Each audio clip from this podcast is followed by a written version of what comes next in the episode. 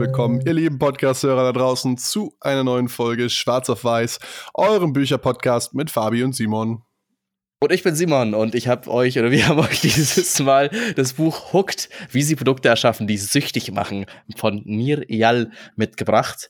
Äh, ist ein Buch, was ich schon mal so ein bisschen, also ist auch ein bisschen bekannt in der Textszene, so kommt immer wieder auf und beschäftigt sich eben damit, wieso wir doch immer wieder, jedes Mal, wenn wir aufs Klo gehen, wenn wir gelangweilt sind, immer wieder zum Handy greifen, auf Twitter sind, auf Facebook und so weiter und da quasi entschlüsselt das Buch verschiedene Pattern davon und vor allem auch wie genau, also welche psychologischen Methoden ganz, ganz bewusst von diesen Apps eingesetzt werden, um euch eben immer wieder an die Nadel zu holen, immer wieder zurück zum Produkt zu holen. Genau, und der zentrale Punkt dieses Buches, sage ich mal, ist das sogenannte Hook-Modell oder das Abhängigkeitsmodell oder wie man es nennen will, keine Ahnung. Wir haben es beide auf Englisch gelesen, nur kurz vorweg. Das heißt, wir werden vielleicht ein, zwei Schwierigkeiten haben, bestimmte Begriffe gut zu übersetzen. Aber auf jeden Fall, das Hook-Modell sieht so aus. Es gibt immer einen Trigger, also einen Reiz, der kann von außen oder von innen kommen, der zu einer Aktion führen soll, in dem Fall dann vom User. Und ähm, für diese Aktion bekommt der, der Nutzer einen Varia eine variable Belohnung und ähm, nach dieser variablen Belohnung sozusagen investiert der Nutzer wieder in die, in die App oder in das Produkt oder in irgendeiner Form in den Service. Ähm, und damit beginnt dann so eine Spirale. Damit beginnt das Ganze wieder von vorne. Und jetzt gehen wir einfach mal näher auf die einzelnen Punkte ein. Genau, also auch genauso ist das Buch eben auch aufgebaut. Also er stellt am Anfang einmal das Hooked-Modell als Ganzes vor, gibt einen kurzen Überblick, was die einzelnen Dinger sind und geht dann tiefer, vor allem eben auch mit verschiedenen Beispielen in die verschiedenen Zonen rein. Fangen wir an mit Trigger. Es gibt zwei Arten von Trigger. Es gibt die externen und die internen Trigger und wo jede Applikation, jedes süchtig machende Produkt hinkommen möchte, ist euch irgendwann dazu zu bringen, interne Trigger zu nutzen oder dass quasi interne Trigger vorhanden sind. Aber das Leichtere ist erstmal externe. Lassen wir uns lass uns mit extern anfangen, eben weil das so ein bisschen der Vorbau ist und zwar in der, in der Choreografie, wie man es hinbekommt, seinen Nutzer süchtig zu machen. Und zwar externe Trigger können Dinge sein wie eine Push-Benachrichtigung, können Dinge sein wie, hey, Fabi hat dich zu Farmville eingeladen äh, ist quasi der externe Trigger Fabis Einladung für mich, dass ich in Farmville reingehe und sage, ah, okay, dass ich das jetzt spielen würde. Falls jemand Farmville sich nicht mehr erinnern kann, das war ein wahnsinnig populäres Game auf Facebook Anfang der 2010er Jahre. Und gefühlt jeder hat es damals gespielt, wo man äh, eine kleine eigene Farm sich virtuell einrichten konnte. Und durch Interaktion mit anderen Spielern hat man dann bestimmte Ingame-Bonis bekommen, äh, mit denen man in dem Spiel dann sozusagen weiter fortgeschritten äh, ist, sozusagen. Und hat eben ganz viele von diesen Triggern genutzt, um halt vor allem dieses Soziale dich immer wieder reinzuziehen und sagen, hey, äh, folgende Person spielt das jetzt auch, hat irgendwas hinbekommen, komm doch du auch zurück ins Spiel. Und das wäre zum Beispiel ein Beispiel für so externe Trigger. Ein anderer externer Trigger könnte zum Beispiel diese rote Benachrichtigung sein, die ihr bei allen App-Icons seht, wo ihr seht, ach ja, boah, hier ist irgendwie eine ganz neue wichtige Sache für mich externer Trigger erstmal. Bei internen Triggern geht es vor allem darum, dass der Reiz von euch quasi irgendwie Aktion zu tun aus euch her herauskommt. Äh, das heißt zum Beispiel, dass ihr immer, wenn ihr nach dem Aufstehen euren Wecker abschaltet, erstmal die Leere eures Morgens mit Instagram füllt. Das heißt, eure, eure Bewegung, die App zu öffnen, ist quasi schon so einprogrammiert, eingespeichert, dass sie automatisch Instagram öffnet. Oder wenn ihr in der Spra Straßenbahn sitzt, ähm, statt oder in der U-Bahn, statt einfach mal kurz die Umgebung wahrzunehmen, holt jeder automatisch erstmal sein Handy heraus und macht was auch immer damit. Also es geht letztlich darum, äh, quasi diese, diese Gewohnheiten fast schon die sind dann quasi die, die Trigger, die, die das neue Verhalten wiederum fördern. Und da entschlüsselt der Autor quasi auch im Buch verschiedene von diesen internen Triggern, die quasi angehen, sowas im Sinn von zum Beispiel mit einem Beispiel Instagram. Nimmt er quasi eine junge Dame, die quasi sagt, okay, immer wenn sie quasi selbst das Gefühl hat von, sie hat einen Moment, der ihr wichtig ist, also irgendwie ist, ist gerade beim schön beim Essen, sieht irgendwas Schönes, dass sie das Gefühl hat von, hey, ich möchte hiervon ein Foto machen, ich muss das auf Instagram teilen. Also der Trigger ist quasi, hey, ich habe ein neues Foto gemacht oder ich habe, ich erlebe gerade einen schönen Moment, ich muss den teilen, sonst ist dieser Moment verloren. Also irgendwann ist quasi die Applikation so stark mit den eigenen Gefühlen und mit dem eigenen Leben verwoben, dass man gar keinen externen Trigger mehr braucht. Also man, natürlich war es am Anfang so, dass Instagram halt versucht hat, diese Person dazu zu bringen, immer wieder Fotos von irgendwelchen Momenten zu machen. Vielleicht mit Notifications von, hey, du bist gerade im Kino, film den Film ab. Nee, keine Ahnung, aber halt so, äh, äh, du bist gerade beim Essen, äh, magst du nicht dein Essen fotografieren? Und irgendwann halt gewöhnt man sich so daran, dass es komplett zum Selbstverständnis gehört, dass dies, dass dieses ein Teil davon ist, wenn man es nicht mehr macht, fühlt sich irgendwie komisch an. Und das ist dann eigentlich die finale, optimale Situation, wo man irgendwie als App hin möchte, äh, dass man eben das Nutzer von selbst sagen, oh, das, die, das gehört für mich so zum Alltag dazu, dass ich es immer wieder machen will. Anderes Beispiel wäre zum Beispiel auch eine Sache, wo ich mich ein bisschen bei ertappe. Also ich bin ja kein Instagram-Mensch und so, das ist irgendwie alles nicht so meins. Äh, mir taugt Twitter ganz gut und da ist auch andere Beispiele, man findet sich immer wieder, wenn man irgendwie auf Arbeit gelangweilt ist und so oder irgendwie ganz kurz mal eine Denkpause braucht, dass man irgendwie sofort fast schon intuitiv zu Twitter geht, gar nicht aus dem Gefühl, also da muss nichts externes kommen, da kommt keine Benachrichtigung, gar nichts, sondern es ist dieses Ding von, oh, ich bin gerade gelangweilt, ich brauche jetzt gerade ganz kurzes, schnelles Entertainment, kurzen Dopaminrausch, okay, dann schaue ich mal auf Twitter. Genau, und ähm, das sind einfach Gewohnheiten. Vielleicht gehen wir auf die Gewohnheiten auch noch ganz kurz ein, wie sich eine Gewohnheit überhaupt bildet. Ähm, dafür, dass eine unregelmäßige Aktion zur Gewohnheit wird, muss äh, zum einen eine, eine sehr hohe Wert quasi für den Nutzer generiert werden. Äh, entweder dadurch, dass er, wie du gerade sagst, Dopaminrausch, ähm, dass er angenehme Erfahrungen macht, indem er eben durch Social Media scrollt und ähm, da wird ja nachweislich Dopamin ausgeschüttet, dadurch, dass man ständig irgendwelche neuen Bilder oder neuen Posts sieht oder eben äh, auf, die, auf die gegenteilige Art und Weise, um einfach Schmerz oder Unangenehmes zu vermeiden. Ähm, äh, zum Beispiel, indem man eben, keine Ahnung, die, die Rolltreppe nimmt, statt mit die normale Treppe zu gehen, weil es angenehmer ist und dann wird es irgendwann zur Gewohnheit. Und ähm, da sollten wir quasi als Entwickler oder als äh, Entrepreneure einhaken, um eine Gewohnheit zu entwickeln, aufzubauen. Was ich auch ganz spannend fand, ist nur so eine Sache, die ich mir auch markiert habe, ähm, dass quasi Gewohnheiten, also lange eines Gewohnheiten sind so schwer rauszubekommen, dass zum Beispiel hier also zwei Drittel von allen Alkoholikern, die durch einen, also die durch, die durch schon ein Rehabilitationsprogramm gegangen sind, äh, haben spätestens, sind spätestens ein Jahr später wieder alkoholsüchtig. Oder Leute, das ist krass. Ja, krass, zwei Drittel, gell? also nach einem Jahr. Oder Leute, die viel Gewicht abgenommen haben, haben min äh, meistens mindestens das gleiche Gewicht wieder zwei Jahre später, wenn nicht sogar noch schwerer zu sein.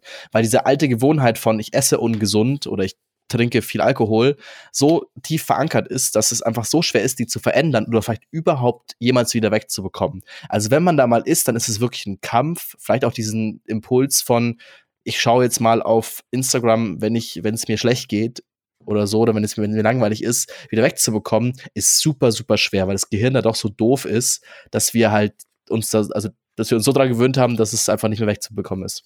Was ich an der Stelle auch noch super spannend fand, war die Tatsache, dass Gewohnheiten immer last in, first out äh, sind, sozusagen die Gewohnheiten, die man sich am neuesten angeeignet hat, die sind am schwierigsten beizubehalten. Und die Gewohnheiten, die man schon seit fünf, zehn, 15 Jahren sich angewohnt hat, die sind eigentlich quasi here to stay. Also die bekommt man am schwierigsten wieder raus. Das, das ist das, was du auch gerade sagst, glaube ich.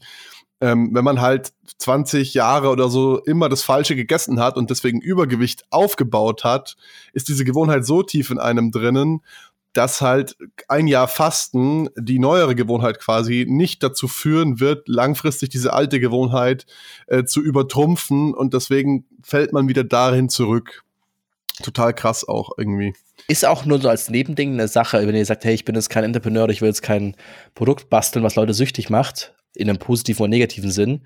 Äh, auch eine Sache, wie ihr selbst äh, an das Buch herangehen könnt und sagt, hey, wie könnt ihr trotzdem was mitnehmen? Weil wir wollen ja nicht nur ein reiner Business-Podcast sein, ist ja, wie ihr quasi eure Gewohnheiten verändern könnt. Also wenn ihr sagt, ihr wollt irgendwie, ihr putzt nur einmal am Tag Zähne und wollt es zweimal, okay, dann müsst ihr vielleicht schauen, dass ihr am Anfang euch irgendeinen externen Trigger dafür schafft. Vielleicht ist es die Alarmglocke, die immer genau klingelt nach eurem Aufstehen. Ey, jetzt Zähne putzen gehen oder irgendwie immer abends um 10 oder so. Also kann man genau dieses Modell quasi nutzen, um dann irgendwann auch eure Gewohnheiten zu verändern. Also mehr ist es ja gar nicht. Also dieses von irgendwas süchtig sein ist ja quasi nur eine Gewohnheit haben. Und wofür gibt es Gewohnheiten im Hirn? Das Hirn macht es deswegen, damit wir uns mit Sachen, die wir immer wieder tun, nicht beschäftigen müssen. Und das Gehirn mag gern wenig Arbeit, weil das Gehirn spart sich die ganze Zeit quasi Energie auf für Momente, wo wir viel denken müssen und versucht im restlichen Tag so wenig wie möglich zu denken. Das hatten wir auch in unserem ähm, in dem in der Buchepisode mit äh, Schnelles Denken, langsames Schnelles Denken, Denken langsames Denken, genau mit System 1, System 2, was genauso ist und wo auch quasi Gewohnheiten reinspielen, dass System 1 quasi dafür da ist, dass ihr nicht so viel denken müsst. Äh, und eben deswegen ist das Gehirn immer wieder verleitet, die Sachen, die halt leicht sind, die man genau weiß, wie sie gehen, immer wieder zu machen, weil man halt nicht viel drüber nachdenken muss. Aber jetzt sind wir von Triggern in Gewohnheiten abgerutscht. Ich würde sagen, lass uns weitergehen zum nächsten, zum nächsten Step und zwar der Aktion. Genau, also Aktion bzw. Handlung. Da geht es eigentlich darum, um die Handlung, die der Nutzer ausführen soll. Also wenn es jetzt zum Beispiel beim Zähneputzen bleiben, äh, eben das Zähneputzen selbst. Und diese Handlung wird eben ausgelöst durch diesen Reiz, durch diesen Trigger. Und wichtig bei der Aktion selbst ist, dass sie möglichst einfach sein muss. Und es gibt verschiedene Elemente, wie man Einfachheit definiert.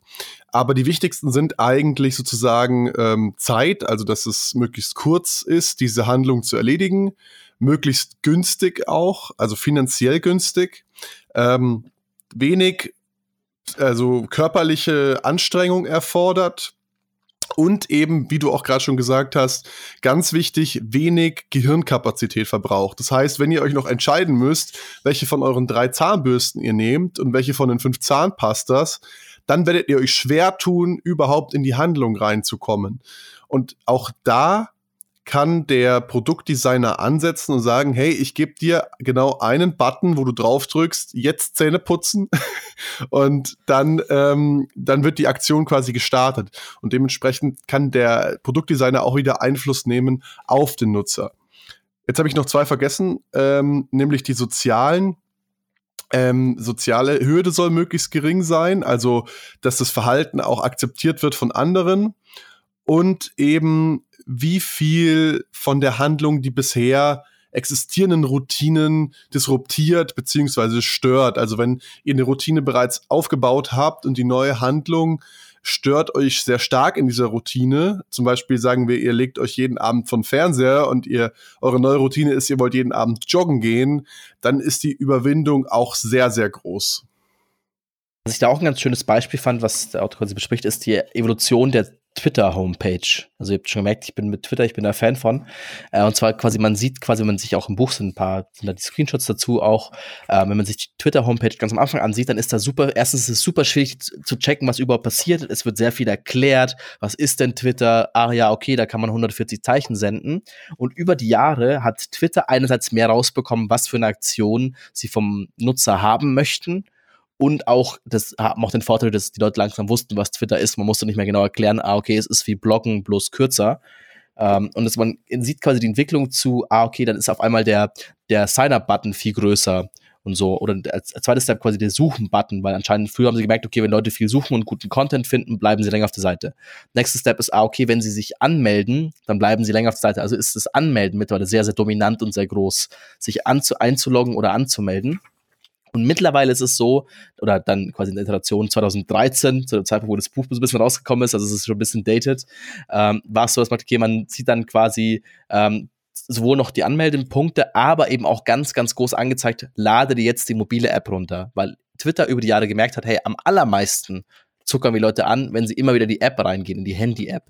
Und so kann sich eine Aktion auch über die Zeit verändern. Aber das ist mal ein bisschen ganz interessant so zu sehen. Auch fand ich ein bisschen spannend, so sich selber da unter dem Gesichtspunkt Produkte und alles Mögliche irgendwie anzuschauen. Einkaufserlebnisse zu was möchte also was will die Person, was wir gerade hier verkaufen? Was, was soll ich hier tun? Auch wenn man jetzt den Supermarkt geht und sagt, ah, okay, jetzt sind hier irgendwie, das ganze Obst ist am Anfang und sehr, sehr schön ausgeleuchtet und so. Ah, okay, ich soll das Gefühl bekommen von hier ist alles gesund und alles gut für meinen Körper. Und die ganzen bösen Süßigkeiten, die nehme ich dann auch noch mit, aber ich habe ja schon das Gefühl von, ich tue mir jetzt hier was Gutes, weil ich darauf geprimed bin. Also diese Aktion irgendwie in, im Alltag zu hinterfragen und bei Produkten sich irgendwie anzuschauen, muss nicht, bei, nicht nur bei digitalen Produkten sein, fand ich, finde ich auch ein ganz, ganz cool, cooles Ding, so ein bisschen das zu entschlüsseln. Und äh, hier an der Stelle auch nochmal der Verweis auf das Buch Schnelles Denken, Langsames Denken, weil im Kapitel zu den Aktionen oder Handlungen werden auch viele so mentale Heuristiken beschrieben, die wir äh, in der Folge schon besprochen haben. Deswegen gehen wir das nicht näher drauf ein. Aber das äh, sind im Prinzip alles Mechanismen eures Gehirns, die euch dabei helfen, schnelle Entscheidungen zu treffen. Also wie du gerade sagst, im Supermarkt, wenn's, wenn die Ware halt schön präsentiert ist, dann nehme ich halt eher vielleicht noch hier einen Apfel mit, als wenn der in der letzten, hintersten Ecke liegt. So. Einfach quasi, weil euer Gehirn nicht lang nachdenken muss, weil ihr lauft dran vorbei und ihr nehmt einfach einen mit und fertig. Oder dass die Sachen, die teurer sind, auf eurer Sichthöhe sind und die günstigen Produkte unten am Boden, damit ihr da auf ja keinen Fall hinschaut und hinkommt und irgendwie ein bisschen Aufwand dafür braucht. Also ist genau wieder sowas. Genau, also ihr seht, man kann wirklich auch viel von dem Buch in seinem Alltag noch integrieren. Ähm, was ich auch an der Stelle noch erwähnen möchte, es ist sehr cool, weil jede, jedes Kapitel hat am Ende so eine Kurzzusammenfassung, was du dir jetzt mitnehmen kannst für deinen Alltag und dann noch mal eine, eine kurze Handlungsempfehlung, wenn du jetzt gerade ein Produkt entwickelst, tue diese Schritte und ähm, es ist meistens mit Fragen verbunden in Kontext zu dem Produkt, zu den Kunden, ähm, wo man ansetzen kann, um die, um weiterzukommen in der Produktentwicklung quasi. Und natürlich auch top für Leute, die einen Podcast machen, wo man immer eine schöne Zusammenfassung am Ende des Kapitels hat. Und kommen wir damit gleich zum nächsten Kapitel, weil sind wir ja durch, durch die Aktion so ein bisschen durch. Und zwar der, die variable Belohnung oder im Englischen Variable Reward. Und ich glaube, hier ist das beste Beispiel, was man sieht oder was man eigentlich anbringen kann, ist Glücksspiel. Ist halt, man kommt im Buch auch vor, aber ist halt quasi so der, der einarmige Bandit. Das macht, also wenn man euch jedes Mal sagen würde, okay, du schmeißt da ein Euro rein und es kommt 50 Cent raus, macht der ganze Bums keinen Spaß, weil du direkt weißt, du verlierst nur Geld. So, wenn ich aber sage, es ist eine Maschine, wo ich die ein bisschen blinkt und sage, okay, für 20 Sekunden tolles Blinken zahle ich 50 Cent oder verliere ich 50 Cent, ist nicht so cool. Und dann sagen, okay, gut, aber dieses Variable von, okay, ich weiß nicht, was passiert, vielleicht bekomme ich diesmal gar nichts, also vielleicht verliere ich dieses Mal ein Euro, vielleicht gewinne ich das nächste Mal ein Euro oder zwei. Und das, das bringt die Leute dazu, immer wieder zurückzukommen, dass man das Gefühl hat von, hey, ich weiß nicht, was hier kommt. Und diese Neuigkeit ist genau dieser Punkt, der quasi in eurem Hirn Dinge aktiviert, die so Spaß machen. Ähm, und dadurch quasi euch zu dem Produkt zurückbringen. Das ist auch so ein, mein Lieblingsbeispiel, also abgesehen von einem Glücksspiel, ist dann noch der Punkt mit den App-Icons es ist für, es, es macht viel süchtiger, dass diese App-Icons auf eurem Handy diese rote 1 haben oder 2 oder 5, wie auch immer, als euch direkt anzuzeigen, was da kommt. Weil wenn ihr wisst, was kommt, dann ist dieses, ist diese Variable nicht da. Dann wisst ihr genau, was jetzt kommt. Ach ja, ist ja doof, ist ja doch nur die Nachricht von der, von, vom Lehrer, keine Ahnung, ist irgendwie uninteressant, oder es ist doch die Nachricht meiner Liebsten. Und es ist so ein bisschen, wenn ich dann irgendwie auf den, dieses, dieses, dieses, diese rote Eins kann alles sein, da kann man alles rein interpretieren. Und wenn ihr dann drauf geht und schauen wollt, was genau sich hinter dieser kleinen Benachrichtigung äh, versteckt, dann öffnet ihr eigentlich schon Pandoras Box, weil dann hat der, der App-Entwickler äh, genau das erreicht, was er will, euch in die App zu ziehen und dann scrollt ihr vielleicht noch, ähm, keine Ahnung, nehmen wir mal LinkedIn zum Beispiel. LinkedIn kriegt wahnsinnig viele Benachrichtigungen immer, obwohl ich fast versucht habe, alle zu deaktivieren. Ja, du so Business nicht, bist. ich weiß nicht wieso. Und ähm, dann ist man in der App und dann fängt man halt schon wieder an zu scrollen. Und zack, sind halt fünf bis zehn Minuten rum und ihr habt einfach nur durch euren Feed ge gescrollt und ein paar interessante äh, Schlagzeilen gelesen. Und genau darum geht's eigentlich. Also ähm, die Aktion sozusagen, die ihr damit verbindet, also in die App zu gehen, wird dann direkt belohnt eben mit einer mit einer Neuigkeit oder, oder eben mit einer Benachrichtigung oder, oder so. eben nicht belohnt. Das ist, also das ist das, genau. perf das perfide. Aber es man erwartet eben eine Belohnung. Genau. Deswegen führt man die Handlung aus. Aber es ist quasi auch, wurde auch in, in, in wissenschaftlichen Studien quasi, die ja auch im Buch zitiert, sowohl mit Ratten als auch mit Menschen quasi herausgefunden. Das ist sogar, also man wird noch, man, man macht die Aktion noch öfters, wenn es nicht jedes Mal eine Belohnung gibt, weil man halt jedes Mal, man will die Belohnung haben, ach, diesmal nicht, dann versuche ich es nochmal, versuche ich es nochmal. Aber weil es immer wieder das Gleiche ist, dann ist man irgendwann dran gewöhnt, denkt sich, ja, komm, so toll ist es dann doch nicht, jedes Mal irgendwie eine neue Nachricht zu bekommen. Deswegen hat auch Facebook das eingeführt, dass sie euch da immer oben in eurem, eurem Benachrichtigungspunkt ganz viel Mist anzeigen. Also ob eben, ob das jetzt ist, irgendwie Susi spielt Farmville oder halt dann eben nächster Punkt von äh, euer Lieblingsmensch hat euch ein Herz geschickt, so was dann super schön ist. Und dann ein bisschen dieses, man weiß nie genau, was man bekommt.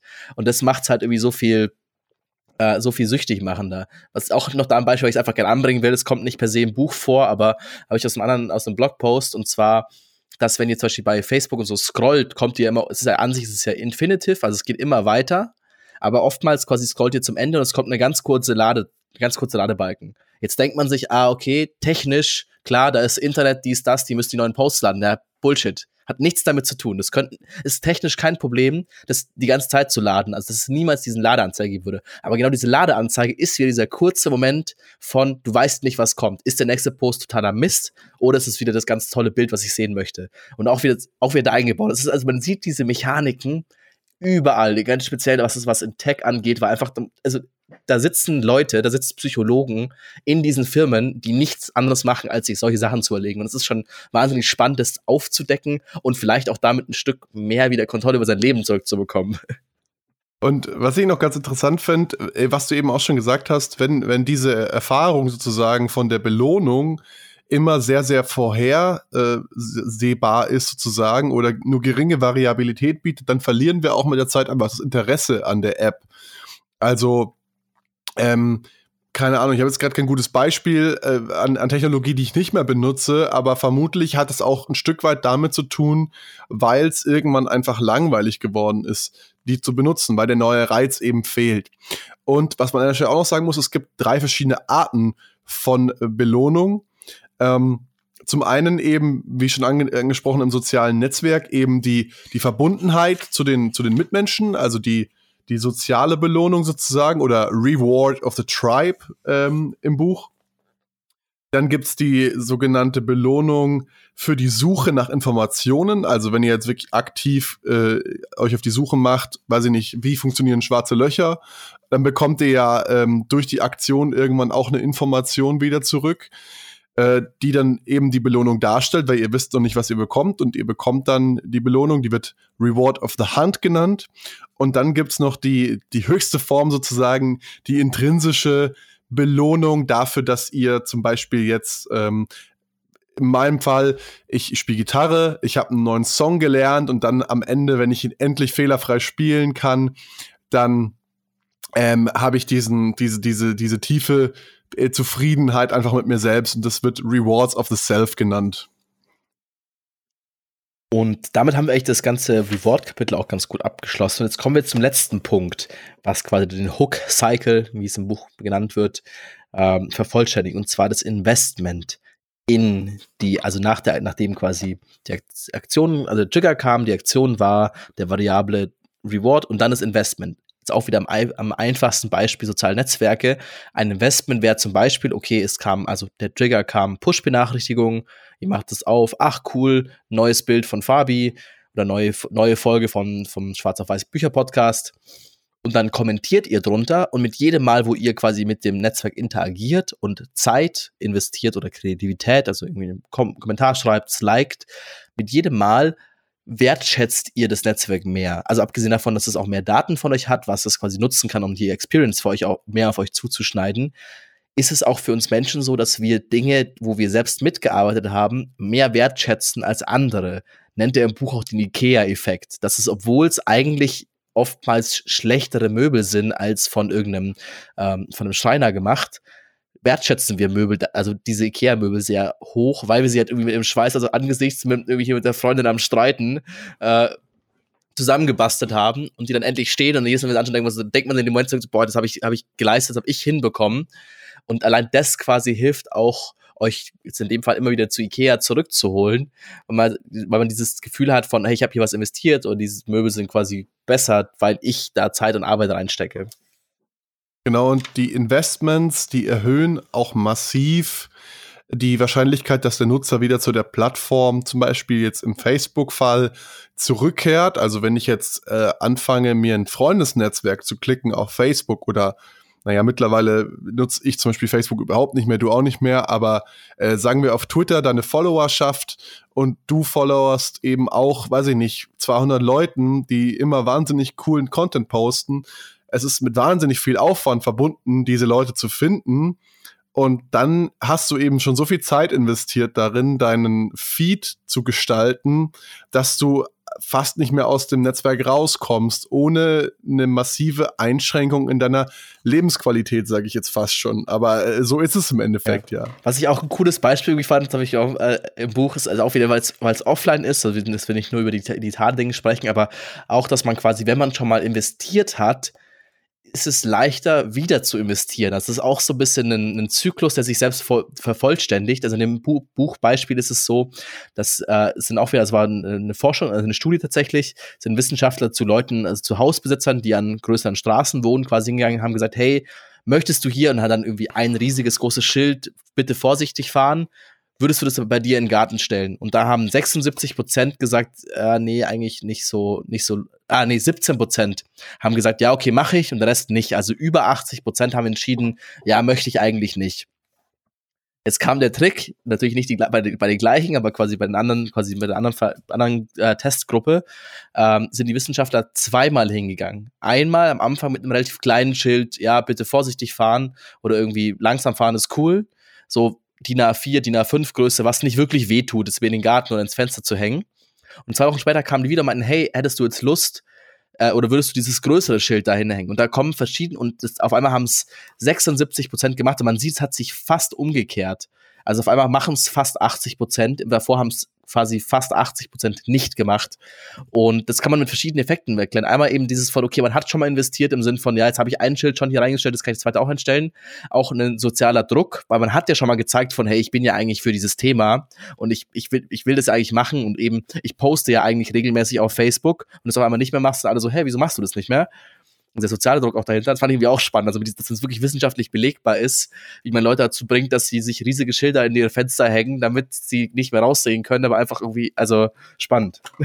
Ja, und im gleichen Zuge lässt sich vielleicht noch sagen, die sogenannte Sunk Cost Fallacy, also die Irrglaube sozusagen, weil ich schon viel Zeit oder viel Geld in irgendwas investiert habe, äh, dass es ja dann gut sein muss, weil ich ja sonst ein Idiot wäre, dass ich so viel Zeit und so viel Geld da rein investiert habe. Also ähm, sozusagen, das solltet ihr euch in Erinnerung rufen, wenn ihr mal irgendwie vor der Wahl steht, okay, mache ich noch weiter, investiere ich noch Zeit, keine Ahnung, in ein Projekt oder lasse ich es bleiben, ähm, dann betrachtet immer so die, den zukünftigen Reward und nicht, was habt ihr schon alles reingesteckt an Zeit und Geld, um dem Ganzen so ein bisschen aus dem Weg zu, zu gehen, sage ich mal ist auch wieder, also man, man sieht, diese ganzen Phänomene kommen ursprünglich aus dem Glücksspiel, also auch die ganze Forschung in dem Bereich war früher alles eigentlich im Glücksspiel, mittlerweile eben halt viel auch in Social Media und viel im Produktdesign.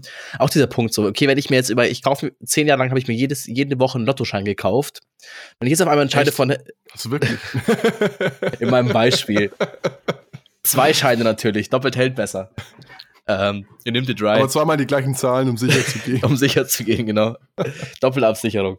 Äh, ja, wenn, wenn ich das quasi zehn Jahre lang machen würde und dann irgendwann sagt, okay, es war ja doch irgendwie eine blöde Entscheidung, dann ist aber auch es ist sehr schwer, sich dagegen zu, äh, also es ist, man kommt sehr schwer zu der Entscheidung von, ja, das war nicht, nicht intelligent, weil man halt merkt, so, jetzt habe ich das zehn Jahre lang gemacht, ich wäre ich wär ja total der Idiot, wenn es zehn Jahre für den Arsch war. So, und irgendwann sagt man ja, ja, komm, einen kaufe ich noch, weil vielleicht, wenn ich, weil wenn ich jetzt nämlich das große losziehe, dann haben sich die ganzen zehn Jahre gelohnt, dann war ich nämlich kein Idiot.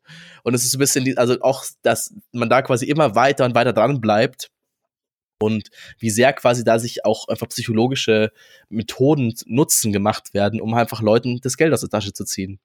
Ja, es ist verrückt, aber es funktioniert so perfide gut. Und deshalb sollten wir uns einfach auch die Frage stellen, was machen wir jetzt mit den Infos? Ja, wollen wir jetzt äh, die bösen Glücksspielanbieter sein, die den Leuten das Geld aus der Tasche ziehen, oder sollen wir ein bisschen moralischer vorgehen? Und auch da äh, unterscheidet der Autor wieder ganz schön in der sogenannten Manipulationsmatrix ähm, in vier Arten von Charakteren, nämlich Leute, die ihre Produkte selber benutzen ähm, oder nicht und ähm, quasi wie stark positivieren oder verbessern die Produkte das Leben der Nutzer. Und dann, da gibt's eben vier verschiedene Kategorien der erste und der wichtigste ist eigentlich der sogenannte äh, Facilitator oder zu Deutsch, ich äh, übersetze es mal als Vermittler, der sein Produkt selbst benutzt und dessen Produkt das Leben des Nutzers massiv verbessert. Der Vorteil von dieser Personengruppe ist auch, dass er seinen Kunde selber ist sozusagen und seinen Kunden dementsprechend auch selber sehr gut kennt. Das heißt, die Chancen, dass das Produkt ein Erfolg wird, sind deutlich höher als bei den anderen Kategorien. Dann gibt's den sogenannten Peddler oder Hausierer. Äh, und ich finde, das trifft eigentlich schon auf den Punkt. So, der klassische Staubsaugervertreter, ich stehe vor der Tür, möchtest du mein Produkt kaufen, ich selber benutze es aber nicht. Ähm, hat den Nachteil, dass er seinen Kunden natürlich nicht so gut kennt, ähm, aber trotzdem sozusagen das Produkt noch den, den, das Leben vom Kunden verbessern kann. Und jetzt kommen eigentlich die negativen zwei Personengruppen, nämlich der sogenannte Dealer, und der ist wirklich wörtlich mit einem Dealer zu übersetzen, dessen Produkt den, äh, das Leben vom Kunden nicht verbessert und der sein Produkt im Zweifelsfall auch nicht selbst hernimmt, wie ähm, der Dealer im Spielcasino oder der Drogendealer an der Straßenecke. Wobei die wahrscheinlich schon die Produkte selber verwenden, ich weiß es nicht genau. und ähm, der natürlich einen sehr, sehr negativen Impact hat auf das Leben seiner Kunden. Ähm, und dann gibt es immerhin noch den ähm, Entertainer, der das Produkt selbst zwar nicht benutzt, äh, Entschuldigung, der Kunde wird quasi, nochmal von vorne, der benutzt sein Produkt selber, aber es bietet keinen Mehrwert fürs Leben vom Kunden sozusagen, also Ablenkung oder Spaß oder sonstiges. Jetzt in dem Fall zum Beispiel Netflix vielleicht oder äh, eben dieses Buch hier.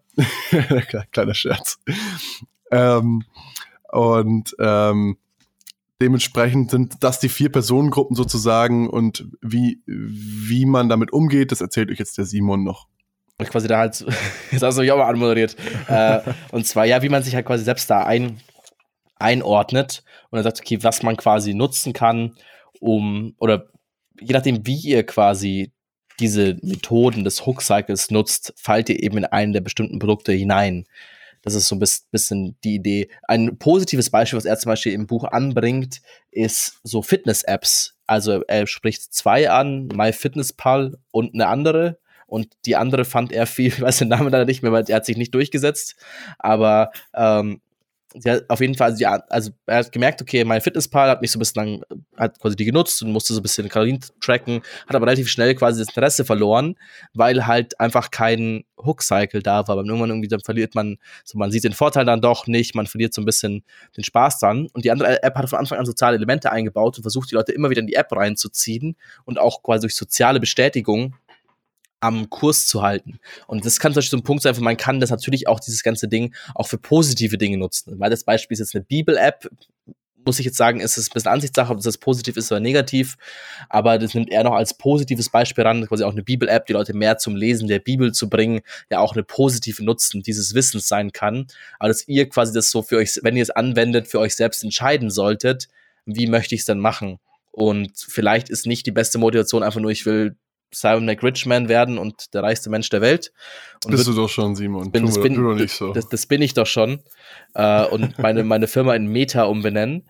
Äh, kleiner, kleiner Augenzwinker da an Facebook. Es gibt noch ein, zwei Kapitel zum Ende hin, die sich irgendwie meiner Meinung nach nicht so wirklich, also da. Also da gibt es ja diese Fallstudie äh, für die Bibel-App eben und dann gibt es noch äh, quasi ein paar Handlungsempfehlungen, wie entwickle ich eine Idee äh, zu einem fertigen Produkt mit Bezug auf dieses Hook-Modell. Also da, das würden wir jetzt auch einfach mal skippen.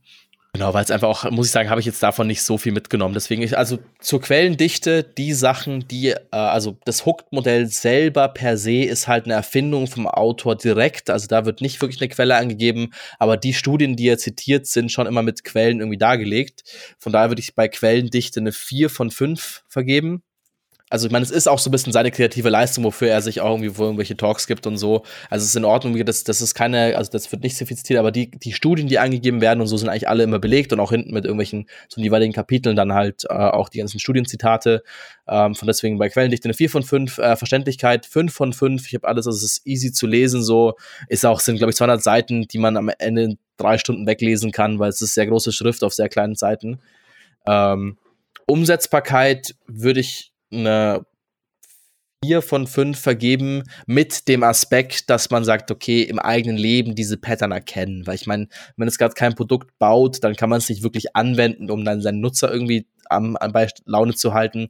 Aber eben, ich finde es ganz spannend, selber für mein Leben zu sagen, ach, boah, okay, Facebook hat es so und so gebaut oder hier im Supermarkt ist es hier ein, ein Dart. Von daher finde ich die Anwenderkeit von 4 von 5. Äh, ich würde es auch weiterempfehlen, habe ich auch schon gemacht, speziell für Leute, die Produkte bauen.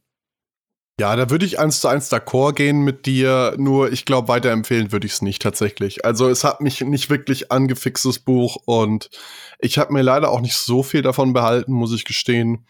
Ähm, dementsprechend gibt's von mir keine Empfehlung. Allerdings, wie du sagst, also man kann viel in den Alltag doch irgendwie integrieren oder feststellen, wie man so ein bisschen manipuliert wird von, von den bösen, großen Internetunternehmen. Ähm, und einfach versuchen, da wieder ein bisschen die Kontrolle zu übernehmen über seinen, über seinen Medienkonsum ein Stück weit. Nee, und sonst eben, also es ist auch, es ist auch leicht weggelesen, so. Es geht ganz gut. Ich muss sagen, das Buch hat insgesamt 200 Seiten, ab, 100, ab Seite 160 habe ich eigentlich nur noch quer gelesen. Also ab dem Moment, wo das Hook-Modell fertig erzählt wurde, weil der Rest ist dann, fand ich ein bisschen schwammig und hat sich für mich auch ein bisschen nach Füllmaterial angefühlt. Also ich hätte jetzt die Case Study, hätte ich jetzt nicht gebraucht von der Bibel-App oder auch dieses, ja, dieses, dieser Komplex von, okay, bist du jetzt Dealer, bist du irgendwie Facilitator und so ist, mir fand ich es auch ein bisschen rausgefallen, aber im Großen und Ganzen, ich fand es ich fand's ein ganz gutes Buch. Äh, eben, ich würde es sogar weiterempfehlen. Und damit würden wir euch in die Woche schicken, in die nächsten beiden Wochen. Und wir können schon mal ein bisschen anteasern. Es wird eine super duper Weihnachtsfolge geben. Nicht als nächste Folge, sondern so als, als Sonderbonus gehen wir durch alle Bücher. Wir haben ja schon 25 Folgen dann zu dem Zeitpunkt Schwarz auf Weiß Bücher Podcast und gehen wir durch die Bücher, die wir dieses Jahr gelesen haben, was wir uns behalten haben, vielleicht auch welche ihr am Weihnachten verschenken solltet. Vielleicht haben wir noch andere kleine Weihnachtsspecials für euch. Seid, seid gespannt. Und wenn ihr es nicht verpassen wollt, dann jetzt subscriben bei Spotify, iTunes. Wir sind auch auf YouTube mittlerweile oder über unsere Homepage swpodcast.de. Dort findet ihr auch wie immer die Show Notes und äh, den Link zu Simons Twitter-Account, falls euch die Frage schon auf der Zunge gebrannt hat nach der Folge. und dann verabschiede ich mich auch noch von euch. Macht's gut, bis in zwei Wochen. Ciao, Servus.